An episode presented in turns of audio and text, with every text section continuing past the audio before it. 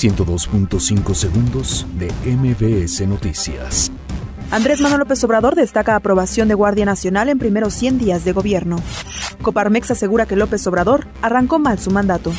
CENER estima que refinería en Tabasco estará lista en tres años. Gobierno federal cierra el penal de las Islas Marías. Investigan plagio de 19 pasajeros de autobús en San Fernando, Tamaulipas.